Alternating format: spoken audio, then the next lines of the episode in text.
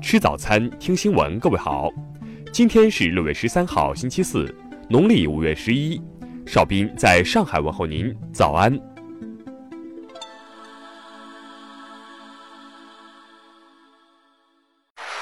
首先来关注头条消息：华为内部有间谍，造谣者被抓。近日，部分网民在网上传播华为内部有美国间谍被抓等信息。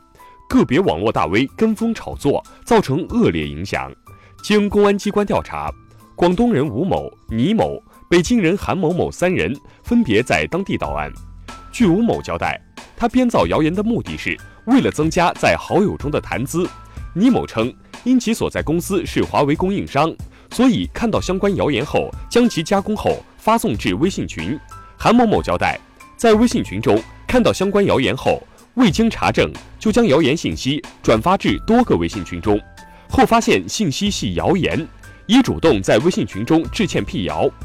依据《治安管理处罚法》相关规定，三人分别被当地警方处以行政拘留十日、行政拘留三日和教育训诫的处罚。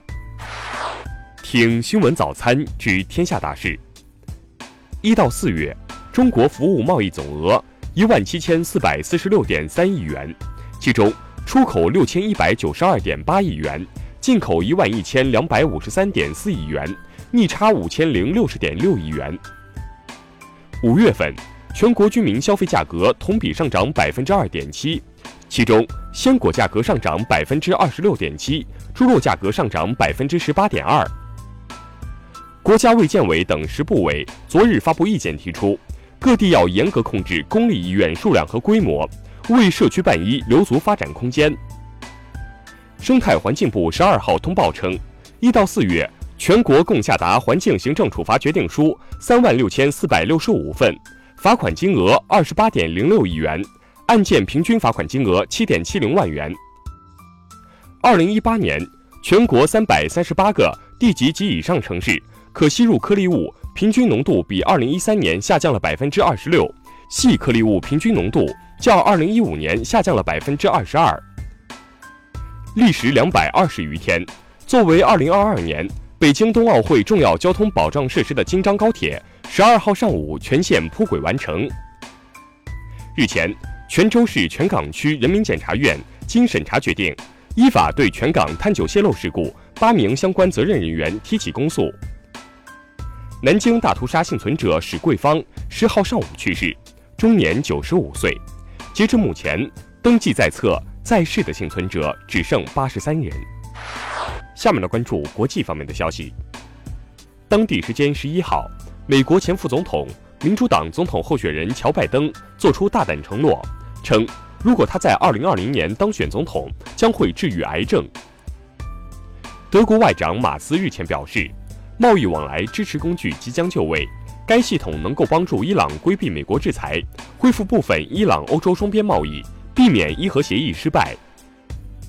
英国前外交大臣、英国首相热门候选人鲍里斯·约翰逊近日发声，如果自己当选成功，英国将以有协议或无协议的方式，准时于十月三十一号脱欧。美国方面证实，法国总统马克龙与美国总统特朗普合种的友谊之树已经死亡。对此，马克龙作出回应称，将再送一颗给他，并希望外界不要过度解读。日本首相安倍晋三十二号开启对伊朗进行为期三天的访问，成为四十一年来首位访问伊朗的日本首相。因不满土耳其购买俄罗斯的 S 四百防空导弹系统，美国于十号停止了土耳其派往美国的 F 三十五战机飞行员的训练。埃塞俄比亚卫生部十一号称。埃塞俄比亚境内爆发霍乱，已导致十六人死亡，至少有五百二十五人遭到感染。受737 MAX 系列飞机停飞影响，波音继四月出现零订单之后，五月订单仍保持为零。下面来关注社会民生方面的消息：两车相撞，谁应担责？南京七十三岁的退休老教授用物理运算证清白，最终民警通过监控录像证明了老人推算的正确性。判定另一车负全责。吉林官方十一号发布通报，将九号二十时零一分发生的吉林龙家堡矿业发生二点三级地震定义为六点九冲击地压事故。近日，河北老人救女童被撞身亡，还担责一事引发关注。警方回应称，仍在复核，责任认定未生效，未来将向社会通报。昨天，杭州某万达广场店铺发生爆燃，现场升起十米多高的烟雾，无人员伤亡。经初查，爆燃原因为瓶装煤气泄漏。近日，烟台某快递中转站内，叉车司机周某卸货时，与同事王某丽打闹，撞上前方的卸货工人，致其死亡。目前，两人因过失致人死亡被刑拘。最后来关注文化体育方面的消息。世界女排联赛第二轮，中国队对阵土耳其，三比零拿下世联赛九连胜。昨天，二零一九年国际乒联日本公开赛展开资格赛争夺。在九场中日对抗中，国乒保持全胜，无一败绩。据国际顶尖学术期刊《自然》报道，俄罗斯分子生物学家丹尼斯表示，他计划制造基因编辑婴儿，目前正寻求官方批准。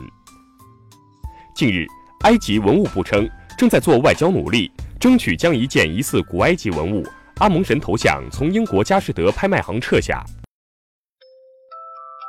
以上就是今天新闻早餐的全部内容，请微信搜索 xwzc 零二幺，也就是新闻早餐拼音首字母再加数字零二幺。如果您觉得节目不错，请在下方拇指处为我们点赞。一日之计在于晨，新闻早餐不能少，咱们明天不见不散。